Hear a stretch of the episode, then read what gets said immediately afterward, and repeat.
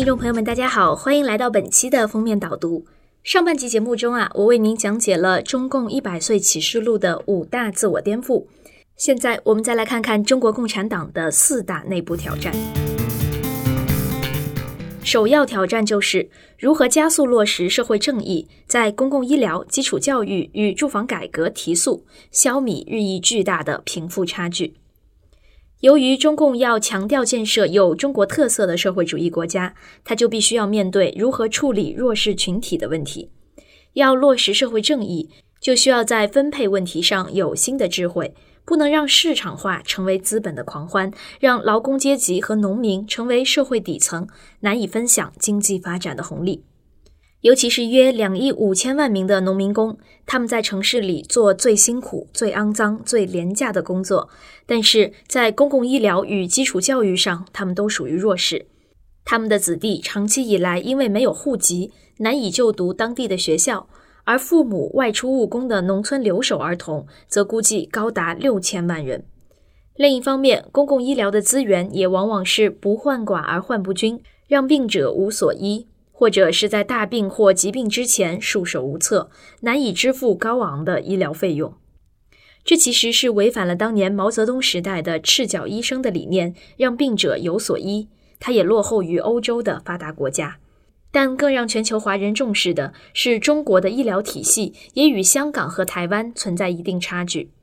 在香港，无论是穷人还是一般中产阶级，在重病与疾病时都可以获得公共医疗的照顾。费用便宜，包含手术和药品费用都在内。住院一天才一百二十港元，约合十五点五元美元。而台湾的健保系统，全民保险一般每人月付约台币六百多元，约二十美元，就可以治疗各种疾病，包括眼科和牙科。这方面，中国大陆仍然落后于香港、台湾，也是中共在追求社会主义之际需要加速改革的议程。不能让社会主义之名徒托空言。在公共医疗方面，不如台湾与香港；而在基础教育方面呢？中国其实近年来不断的努力在农村发展基础教育，但大城市内的农民工子弟的教育还是一大问题。他们往往被一些傲慢的城市官员视为低端人口，加以忽视，结果导致不少农民工子弟，如在北上广等大城市，无法如其他有户籍的市民那样享受义务教育，成为人口素质的隐患，也等于是拆了社会主义国家的招牌，为国际所耻笑，也让民众痛心疾首。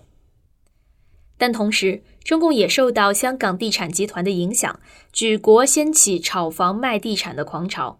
地方政府甚至以此为扩大财政收入的重要工具。结果，房地产价格飙升，大城市的居民，尤其是年轻人，都面对着“居者无其屋”的感慨。如何学习新加坡，将政府坐庄的公营房屋与私人楼宇分开？让民众不要为居住的问题而苦恼，落实居住正义，才能实现中共所强调的不忘初心、不忘追求社会正义的理想。中共面对的第二挑战是什么？第二大挑战是如何在制度上避免权力继承危机。这是中共最敏感，但也是永远不能回避的话题。在中共一百年的党史上，差不多每一次最高权力的变更都危机四伏。建国之后，毛泽东两次公开决定的接班人都不得善终。刘少奇在文革被斗，死时悲惨，医院的人员都不知道这病人曾是共和国的国家主席。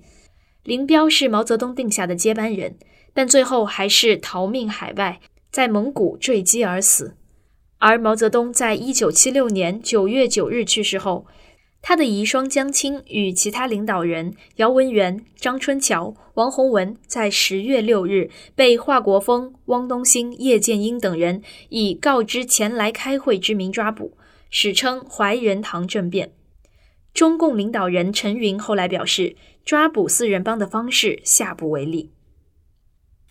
到了邓小平时代。中共总书记赵紫阳因为八九年六四风暴而下台，后来被软禁。二零零五年郁郁而终。邓小平传位给江泽民，中间还有杨家将事件，最后还是靠邓小平摆平。江泽民传位给胡锦涛，尚算平稳，但2012年习近平上台前还面对薄熙来风波。2012年中共十八大之前，薄熙来作为重庆唱红打黑的倡导者，在党内的势力强大，一度传言他可以登上大位。但最后，由于他的亲信王立军投奔成都美国领事馆，他的妻子博古开来涉嫌杀害英国人海伍德，最后薄熙来被指篡党夺权，判处无期徒刑。而期间的曲折过程与政治不确定性，都让很多党员捏一把冷汗。习近平在上位后，于二零一八年修改宪法，打破两届共十年任期制，改变了邓小平所定下的规定。估计习近平担任最高领袖的时间会延伸到二零二七年或二零三二年，甚至是更长的时间。但之后谁来接班？而接班的机制如何决定，都是中共要面对的挑战，也属于中共制度建设中最重要的一环。如何加强法治，保障个人权利与自由，这是四大挑战中的第三大挑战。党大还是法大，这是中共绕不过的挑战。在当前的法治格局下，党还是大于法。不过这些年的法治改革，还是尽量在非政治的问题上往专业的方向倾斜。避免党的力量过分介入，但政治经济利益输送的贪腐仍时有所闻。党的组织力量还是司法系统的核心，而律师根据宪法与法律维权的事件都受到种种的打压。曾经被薄熙来打压的律师李庄、程有希都有切身的痛苦经验。而对于一般民众来说，中共统治下的个人自由与权利仍然担心被滥用的权利所剥夺。中共的权力似乎没有边界，或者是边界一直在漂移，造成了一些冤假错案，成为民众心中的最痛。而地方司法系统长期也有不少独立王国，他们可以肆无忌惮侵犯人民的权利，也广为民间诟病。在全球化的年代，中国人对于国际上的规范、各国人民的生活方式、自由度与法治情况都知之甚详。对于为何在中国境内不能够使用谷歌搜索引擎，为什么不能用脸书、推特，都充满了疑惑。当中共红旗飘飘庆祝百岁寿辰时，大家会问：中国人民的基本自由会在何时才能与其他发达国家看齐？法治何时才不会被质疑是政治的奴仆，是党机器的螺丝钉？中共面对的最后一大挑战是如何加速吏治改革，避免权力的滥用。长期以来，在经济高速发展的同时，治理能力往往出现漏洞，形成很多弊端。这包括贪腐横行，政府公务员的系统效率参差不齐，公共安全出现问题，三聚氰胺的奶粉让人色变。政坛上又有很多潜规则，尽管高楼大厦林立，但也有豆腐渣工程。拐卖儿童的事件又时有所闻。前几年，陈可辛执导的电影《亲爱的》刻画拐卖儿童的怪象，令人痛心。社会上也浮夸风气弥漫，出现了碰瓷等诈骗事件，或者是对儿童弱势群体时有不公。就像多年前的小月月事件，一名儿童在路上被汽车撞倒，但连续几部汽车经过都视若无睹，背后是怕惹事上身，是怕碰瓷的陷阱。权贵、红二代和财团结合，也出现了很多违法乱纪的案件。这些让人痛心疾首的现象，在过去七八年间逐渐被整顿、被改善。大面积的贪腐事件被严查，军中腐败背后的军头徐才厚、郭伯雄等都被严办。中共各级别的贪官都被抓捕，官方最新的数字惊人，高达三百七十四万两千人。公务员系统也全面整顿。采取严格的考核制度，将过去挂靠关系上位的渠道堵住。此外，新的科技工具也出现，比如说到处广设的天眼摄像头以及基因测试等技术，有效减少全国肆虐的拐卖儿童事件与严重罪案。中共在社会治理上则需要精细化管理，而不能只是大而化之，更要解决改革开放之后城乡失衡与社会不公的现象。敢于面对短板，大刀阔斧改革，重视批评与自我批评。曾经在地方上败坏、被家族政治和黑社会所败坏的基层组织，大多被洗刷干净，让中共可以在基层的治理上励精图治，让落实全面脱贫、乡村振兴成为中共工作的重点，也是要回到当年中共起家时对农民承诺翻身的不忘初心。这是党建的力量。由于社会内部流动快速，农村人口大量迁移到城市，基层的党建一度败坏，不少农村被黑帮与宗族社会的旧势力所垄断。但近年来，中共重视乡村与农村的党建，面对城乡失衡的后遗症，要积极解决留守儿童的问题，也要解决农民工子弟在城市由于没有户籍而失学的问题。更不要说在那些偏远山野中的赤贫人口，如何将他们的村落搬到宜居且适宜发展的地方，并在配套设施上下功夫。从而让底层的人口也可以实现安居乐业，也可以找到往上提升的盼头。好了，我现在来为您总结一下中共内部面对的四大挑战：第一，是如何加速落实社会正义，在公共医疗、基础教育和住房改革提速，消弭日益巨大的贫富差距；第二，是如何在制度上避免权力继承危机。第三是如何加强法治，保障个人权利与自由；第四是如何加速吏治改革，避免权力的滥用。当然，中共无论怎么自我颠覆与蜕变，它的红色基因都还是深深刻下马列主义法学的烙印，重视唯物辩证法，追求发现事物的客观规律，强调调查的重要性，没有调查就没有发言权。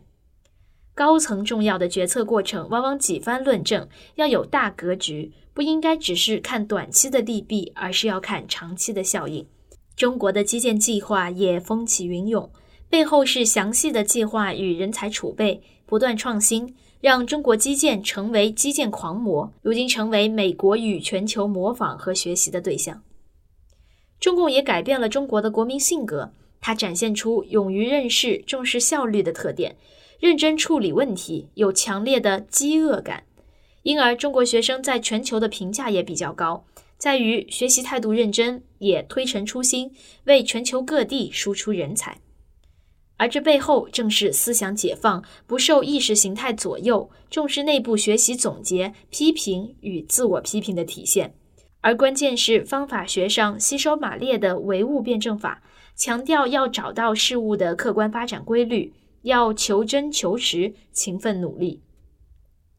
而这也让中国有弯道超车的能力。中国过去五六年间，在很多领域都突飞猛进，如人工智能、区块链、云计算等等，这些都显示出中国在科技的前沿上，与美国和欧洲都处于平起平坐的格局。而在具体的一些项目中，比如五 G、量子力学和航天探索等，中国更处于领先地位。而种种这些是历史的偶然，还是中共善于抓住机会的历史必然呢？中国九十年代改革开放之初啊，决心加入 WTO 与全球化的产业链，这恰好是互联网发展起飞的时刻。中国全民接网，这也孕育了很多民营的网络企业家，像腾讯的马化腾、阿里巴巴的马云、小米的雷军等等。而近年还有更年轻的。字节跳动的张一鸣、拼多多的黄峥等，都可以与美国的科创企业家们比一日之长短。这也因为中国的教育系统培养了大量的工程师与专业人才，在科技不断迭代变革的转折时期，也刚好是中国改革开放的时刻。中共抓住这一重要的历史瞬间，成为一个转折点，这也是中共内部的转折点。中组部被视为全球最大的人力资源部。不断在党的干部培养机制上改革，提拔更多的年轻人到基层党组织，善用最新科技，快速迭代。中国迅速成为世界第二大经济体，估计在未来五年内将超越美国，成为全球最大的经济体。国际上，谁还可以忽视中共飙升的影响力？谁还可以在中共一百岁的生日中，不去探索这个全球最大政党的成功密码，并与它做出深层的互动呢？二零二零年爆发的全球疫情，也使中共的治理成为全球的焦点。中国人民的集体意识、从小训练的纪律性，以及中央雷霆万钧的应变能力，都成为抗疫成功的关键因素。十四亿人的死亡人数是四千人，而美国三亿多人口死了六十多万人。中国对照西方抗议时的散漫、掉以轻心，乃至政府反制、反科学的态度，都显示出中共抗疫拥有着独特的优势，更能保障人民的生命权。江山就是人民，人民就是江山，这是中共一百岁的口号，也是中国在抗疫成功后的底气。但中共在高速发展之际，要敢于面对短板。直面自己的缺陷，戒骄戒躁，保持谦卑和低调，并且要加速制度创新，善用人工智能、区块链、云计算等最新科技突破，超越前进，才不负全球中国人的期望，才可以为全球文明的发展做出中国人的承担与贡献。好了，非常感谢您收听本期的封面导读——中国共产党一百周年的特别节目。也欢迎您到亚洲周刊的 Facebook 关注我们更多有关中共百年的详细分析。我们下期再见。